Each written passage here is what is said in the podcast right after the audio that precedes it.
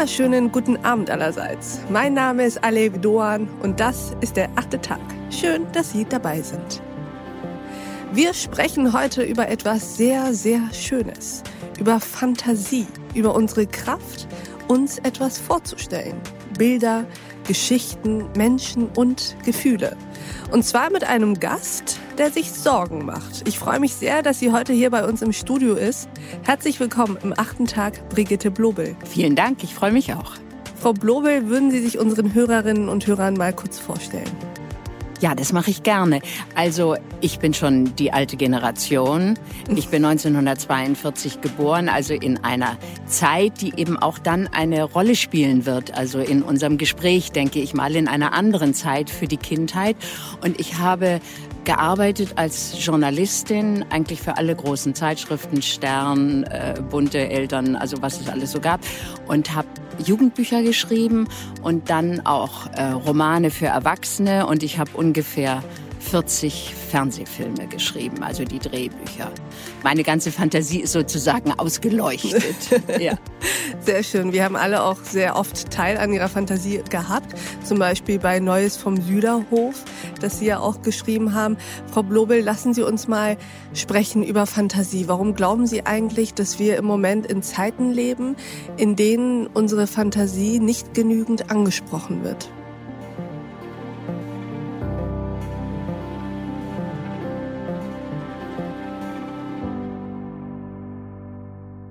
Also ich sage mal so, als ich klein war, wünschte ich mir einen Teddybär und ich wünschte mir den wahnsinnig dringend und habe jedes Weihnachten darauf gewartet, dass also dieser Teddybär nun unter dem Baum liegt und erst im fünften Jahr ist das passiert.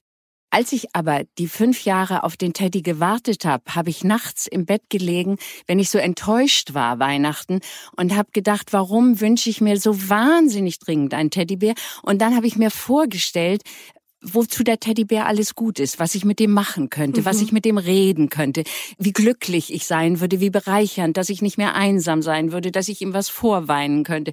Alles Mögliche. Und all diese Dinge sind entstanden, weil der Teddy gar nicht da war. Hm. Und jetzt sehe ich meine Enkelkinder, die wirklich also wunderbar umgehen können mit dem Internet und mit dem Laptop und mit ihrem iPhone.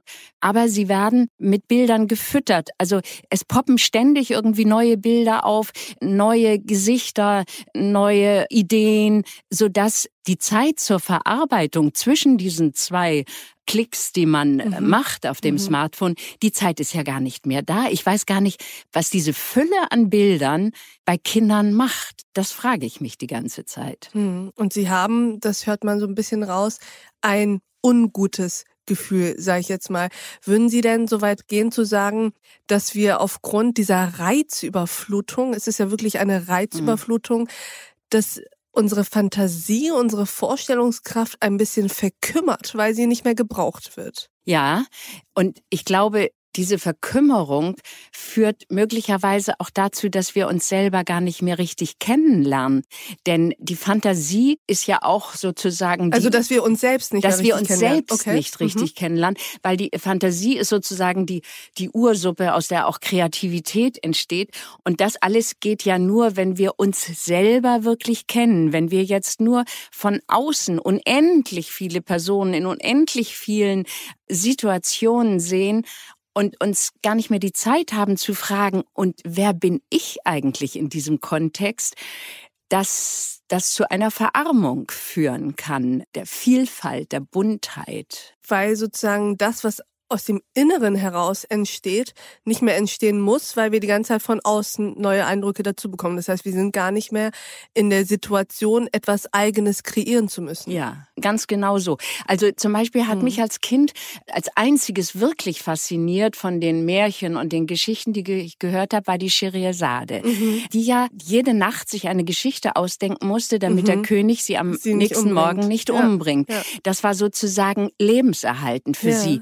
Und ich hatte damals eben, weil wir auch äh, gar kein Spielzeug hatten, aber meine Mutter hatte zwei Fellhandschuhe. Mhm. Und diese Fellhandschuhe habe ich also auf den Boden gelegt und habe mich davor gesetzt. Und dieses, jeder Fellhandschuh war ein Schaf. Und da habe ich zu den Schafen gesagt, also hört mal zu, ich bin der Wolf. und ich fresse euch gleich. Es sei denn, ihr erzählt mir eine gute Geschichte. Und dann hat das eine geschafft, Mäh, äh, ich, äh, weißt du, ich bin gerade über die Wiese gelaufen. Verstehst du so? Und schon ging es los. Schon mhm. musste irgendein, also dieses Beispiel war für mich deshalb so wichtig, weil es gezeigt hat, es ist lebensbedrohend. In einer lebensbedrohenden Situation kann die Fantasie einen retten. Also sie kann einen wirklich retten. Mhm. Und dann kam eben Pippi Langstrumpf, die auf einmal gezeigt hat, dass Kinder Macht haben können, ohne mhm. diese Macht zu missbrauchen. Und das war in dieser Zeit, als Kinder sozusagen zweite Klasse waren. Also die mussten gehorchen, die mussten still sein, die durften nicht auffallen, die mussten sich anständig benehmen. Also Kinderrechte gab es noch gar nicht, mhm. war nicht im Gespräch, bevor Astrid Lindgren Katrin Pippi Langstrumpf erfunden hatte. Und sowas, das ist für mich eine so explosive Kreativität, die ich so dringend wünschte, dass jedes Kind sie auch erfährt. Glauben Sie, dass die Geschichte um Scheherazade eigentlich eine Metapher ist, die für uns alle gilt? Dass sozusagen in Angesicht äh, der eigenen, ja, Endlichkeit, die Fantasie und die Kreativität der Ast ist, mit dem wir uns am Leben erhalten. Geistig vielleicht. Ja, am Leben erhalten, mit dem wir uns auch ja auch retten können aus und einer Lebens schwierigen ermächtigen vielleicht. Ja, ja, mhm. aber auch aus einer schwierigen Situation retten. Also, wenn man jetzt in einer ganz furchtbaren Situation mhm. ist und Kinder sind manchmal in furchtbaren ja. Situationen, über die sie mit niemandem sprechen können, dann ist die Fantasie ein wunderbares Hilfsmittel, um sich sozusagen rauszubeamen und ich meine alle Kinderfilme oder diese ganzen Fantasy-Geschichten mhm. sind ja auch so Fluchtangebote. Es sozusagen. sind im Endeffekt Paralleluniversen. Es sind Paralleluniversen, ja. in die man sich hineinbeamen kann, um das eigene Elend für einen Moment auszublenden. Nicht? Mhm. Ich weiß gar nicht mehr, ob das Nietzsche war, der das gesagt hatte, dass Kunst Leben ist, das in das Leben schneidet. Das ist ja toll. Das kenne ich gar nicht. Ja, toll. Ich glaube. Das kann gut sein, aber äh, egal jetzt wie. Peinlich, wenn egal, nicht. Jedenfalls fand ich diese Definition von Kunst ja, ganz, ja. ganz wunderbar, denn es ist in der Tat Leben, das in das Leben ja. schneidet.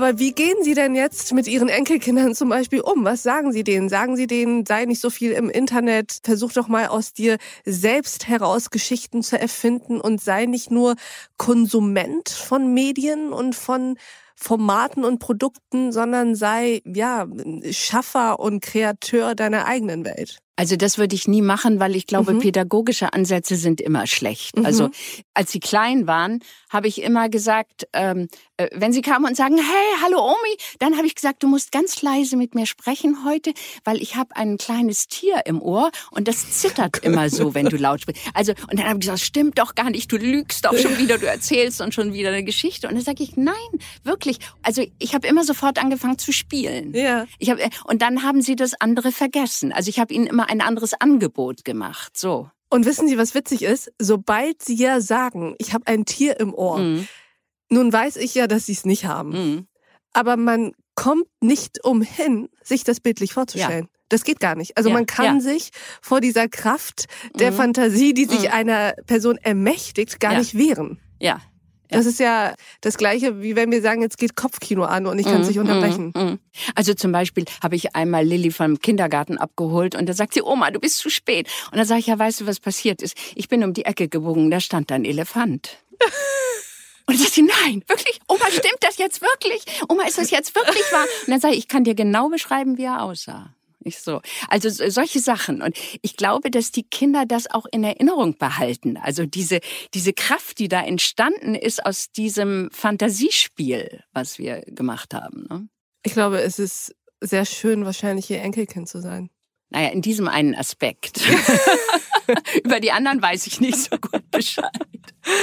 Wie sind Sie jetzt in der Corona-Pandemie eigentlich mit Kreativität und Fantasie umgegangen? Hat Sie das irgendwie betroffen? Meine Kreativität hat sich in die Träume geflüchtet. Okay, okay. Und das war am Anfang, war es so, dass ich immer in einen Zug gestiegen bin, der ganz viele unterschiedliche Waggons hat. Zum Beispiel ein russischer Salonwagen, in dem ein Zar saß und ein äh, Waggon, in dem lauter zerlumpte Flüchtlinge äh, saßen. Mhm. Ein edler Speisewagen, äh, dann wieder nur ein Gepäckwagen. Und ich bin immer durch diesen ganzen Wagen gelaufen. Und dann haben die Leute, die ich angerempelt getrampelt habe, haben mir gesagt, wo wollen Sie hin? Und da habe ich gesagt, ich will nach vorne. Und dann haben sie gesagt, dieser Zug hat keinen Anfang und kein Ende. Und dann bin ich aufgewacht. Und das waren sozusagen diese Beklemmungsträume. Ja. Und dann hat aber mein Kopf sich darauf eingerichtet und dann habe ich Fluchtträume geträumt. Dann habe ich geträumt, also jeder Vogel hat ja eine andere Art von Schwingen und eine andere Art zu fliegen. Mhm. Und dann habe ich mir überlegt, wenn ich jetzt ein Kolibri wäre, dann würde ich immer flattern, aber ich hätte diese wunderbaren Blumen, diese Orchideen, zu denen ich flattern würde. Aber wenn ich ein Adler wäre, dann würde ich unten also einen Fisch mhm. sehen. Und ich würde, also ich habe das überlebt sozusagen mhm. die ersten mhm. Albträume. Ja. Mhm. Gehen Sie immer so mit Ihren Träumen um, dass Sie sich mit denen aktiv beschäftigen und bewusst? Ich war als Kind sehr unglücklich. Ich habe eine sehr unglückliche Kindheit gehabt mhm. und da habe ich auch Fluchtwege gesucht und da habe ich immer gedacht, ich will heute Nacht was Schönes träumen. Ich will mhm unbedingt möchte ich gerne was Schönes träumen. Und wenn, wenn es nicht gelungen ist, dann, und wenn es wieder so ein schrecklicher Traum war, dann bin ich aufgewacht. Aber ich habe mich davon nicht unterkriegen lassen. Ich habe dann immer gesagt, ich kann aber auch Schönes träumen. Ich kann Schönes träumen. Ich kann zum Beispiel mir einen Baum vorstellen, der gerade anfängt zu blühen und ich kann mir die Bienen vorstellen und so. Also ich habe versucht, meinen mein Kopf zu manipulieren. Hat das geklappt? Manchmal. Sind Sie Wachträumerin eigentlich? Ja. Ich ja. auch. Ja? Ja. Erzähl mal was. Oh Gott. Weiß ich gar nicht, ob äh, das die Hörer so interessiert. Aber ich habe in der Tat äh, sehr, ich sag mal, intensive Träume. Mhm. Und Wachträumer oder Träumerin sein, das vielleicht für unsere Hörerinnen und Hörer bedeutet, dass man während des Traums weiß, dass man träumt. Es ist anscheinend nicht so oft, also die meisten Menschen sind nicht wachträumende mhm. Menschen und es passiert bei mir immer irgendwann im, also man weiß es nicht sofort. Bei manchen Träumen weiß man sofort, man träumt es gerade und ganz oft ist es aber so, dass das irgendwann im Laufe des Traumes, also der Traum spielt sich sozusagen ab und mhm. irgendwann gegen Ende wird dieser Person im Traum bewusst, mhm. ach, ich träume hier nur. Ja, also ich träume ganz oft, ich bin irgendwo in der Welt. Ich bin mhm. also als Journalistin äh, viel gereist mhm. und war eigentlich überall. Und ich träume, ich bin da wieder irgendwo und erlebe eine Szene. Mhm. Und die Szene ist vielleicht komisch. Mhm. Und die spielt sich gerade so ab. Also ich sehe, jemand balanciert ein großes Tablett mit Gläsern äh, vorbei an einem Pool und ich weiß genau, gleich kippt das um und die Gläser fallen alle rein und das war der teuerste Champagner der Welt oder ja. irgend so etwas. Und dann denke ich in dem Moment, aber halt, stopp, der Film muss jetzt anhalten. Ich muss mir das merken, dass ich das morgen Wolf erzähle. Wolf ist mein Mann, ja. dass ich ihm das morgen beim Aufwachen gleich erzählen kann, ja, von welchem Pool ich geträumt habe zum Beispiel. Also ich beobachte mich beim Träumen selbst. Genau, so ist es bei mir auch. Ja. Und ich hatte da mal, jetzt schweifen wir total ab, aber Macht Träume ja und Fantasie ist ja mhm. alles das Gleiche oder sehr verwandt. Ich hatte mal eine Unterhaltung mit einer Psychologin. Das war, als ich noch studierte in Heidelberg und damals waren diese Mitfahrgelegenheiten total in. Mhm. Da hat man sozusagen gemeinsam mit anderen Leuten ist man die gleiche Strecke gefahren und sie war in diesem Auto auch. Und sie war Psychologin und forschte zu genau diesem Thema, zu Wachträumen und dazu, dass es Menschen gibt, die Wachträumer sind und ihre Träume bewusst nutzen, um Dinge zu trainieren. Also da gab es zum Beispiel einen Tai Chi-Profi aus Ostasien, der seine Körperbewegungen, die Abläufe etc. Sobald er anfing zu träumen und in den Moment kam, in dem er sich wieder bewusst wurde, ich träume, hat er selber entschieden, wie der Traum weitergehen soll und hat dann diese Kampfkunst im Traum weiter trainiert, was in der Tat Auswirkungen auf seine echte Trainingsleistung hatte. Super. Super. Ist das nicht ja. so faszinierend? Ja.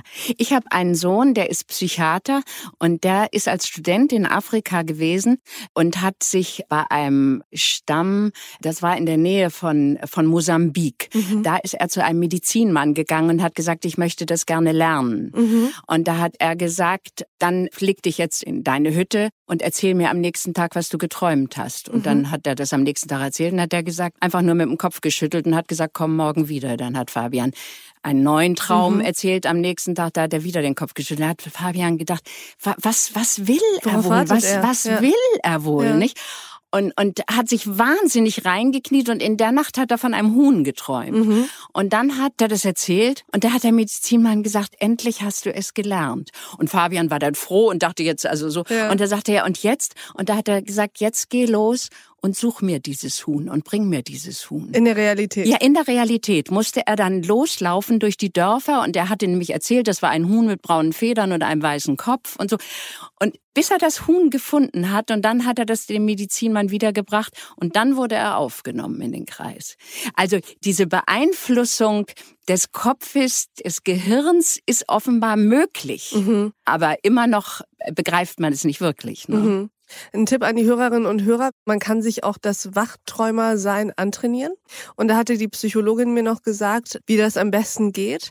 Und zwar soll man sich mehrmals am Tag sich seine Hände anschauen und alle Finger abzählen also eins bis zehn, alle Finger sich so richtig angucken und bewusst abzählen. Und das jeden Tag so zwei, dreimal. Und irgendwann würde man wohl anfangen, das auch im Traum zu tun. Ach. Und das ist dann der Moment, wo man im Traum sich die Finger abzählt und sagt, ach, guck mal, ich träume. Jetzt mache ich das auch ja. schon in den Träumen. Ja. Und dann ist man automatisch ja. im Traum wach. Aber ich glaube das sofort, dass es so funktioniert. Ja, ja. Es ist total faszinierend. Ja. Und daran sieht man, was sich im Kopf alles abspielt, mhm. eine ganze Welt, also wiederum ein Universum, nicht? Und da den Zugang zu finden, den Schlüssel zu finden. Und als Kind, glaube ich, wird einem dieser Schlüssel mitgegeben.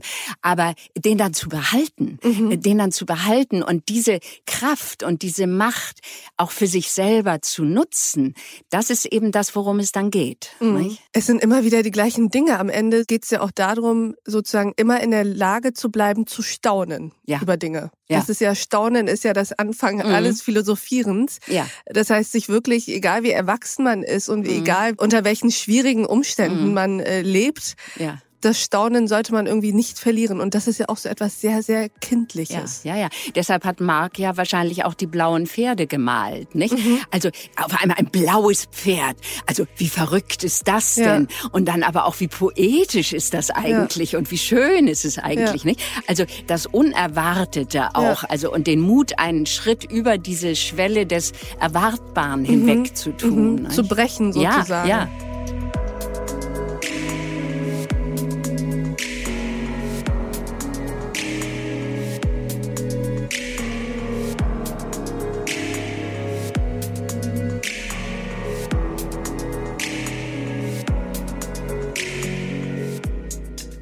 Abschließend würde ich ganz gerne fragen, wie Sie das sehen. Wir hatten ja eben darüber gesprochen, dass Fantasie verkümmern kann, wenn man unter so viel Reizüberflutung leidet und wenn man sowieso die ganze Zeit konfrontiert wird mit Medien und Bildern und, und, und.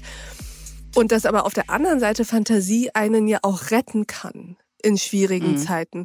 Glauben Sie, dass das die zwei Seiten einer Medaille sind, dass je verkümmerter in Anführungsstrichen meine Umwelt ist, umso mehr meine Fantasie ich sie auch dazu brauche, dass sie blüht und mir eine mannigfaltige Welt erschafft? Und auf der anderen Seite, dass wenn ich in einer hochtechnologisierten, modernen, glücklichen Welt lebe, der Fantasie nicht mehr so viel übrig bleibt? Das ist völlig richtig. Also ich denke zum Beispiel immer, wenn ich diese schrecklichen Bilder von Syrien sehe, von den Kindern, die in diesen Flüchtlingslagern mm. spielen und die lachen können und äh, mm. die mm. fangen spielen und verstecken spielen und, und aus Lumpen einen Ball gedreht haben. Und dann denke ich immer, Gott erhalte ihnen diesen Raum in ihrem. Kopf für. Spiel. Also weil das überlebenswichtig ist, wirklich. Und mir geht es so, wenn diese Kinder dann in diesem Dreck und in diesen furchtbaren Umständen dann lächeln. Das mhm. tut fast mehr weh, ja, als ja. wenn sie weinen würden. Ja, ja. Aber sie lächeln auch, weil das eigentlich, sagen wir mal so, ihr Instinkt ist. Mhm. Eigentlich ist das die Zeit, in der man ja so voller Zuversicht mhm. ins Leben ist mhm. und wo man glaubt, dass alles gut wird. Dieses Lächeln haben sie rübergerettet, aber es ist natürlich für uns, die wir wissen, in welchem Umfeld sie mhm. lächeln, ist es jedes Mal erschütternd. Nicht? Mhm. Absolut. Liebe Frau Blobel, ich hoffe, dass Sie und all Ihre liebsten Menschen und aber auch alle Hörerinnen und Hörer und überhaupt die ganze Welt dieses Lächeln nie verliert. Ich bin sehr, sehr glücklich, dass Sie bei uns am achten Tag waren. Vielen Dank, ich habe mich auch sehr gefreut. Hat Spaß gemacht. Und ich danke auch Ihnen, liebe Hörerinnen und Hörer, fürs Mithören und Mitdenken. Und ich würde mich freuen, wenn wir uns im nächsten achten Tag wieder begegnen. Bis dahin, auf sehr, sehr bald. Ihre Aleb Doan.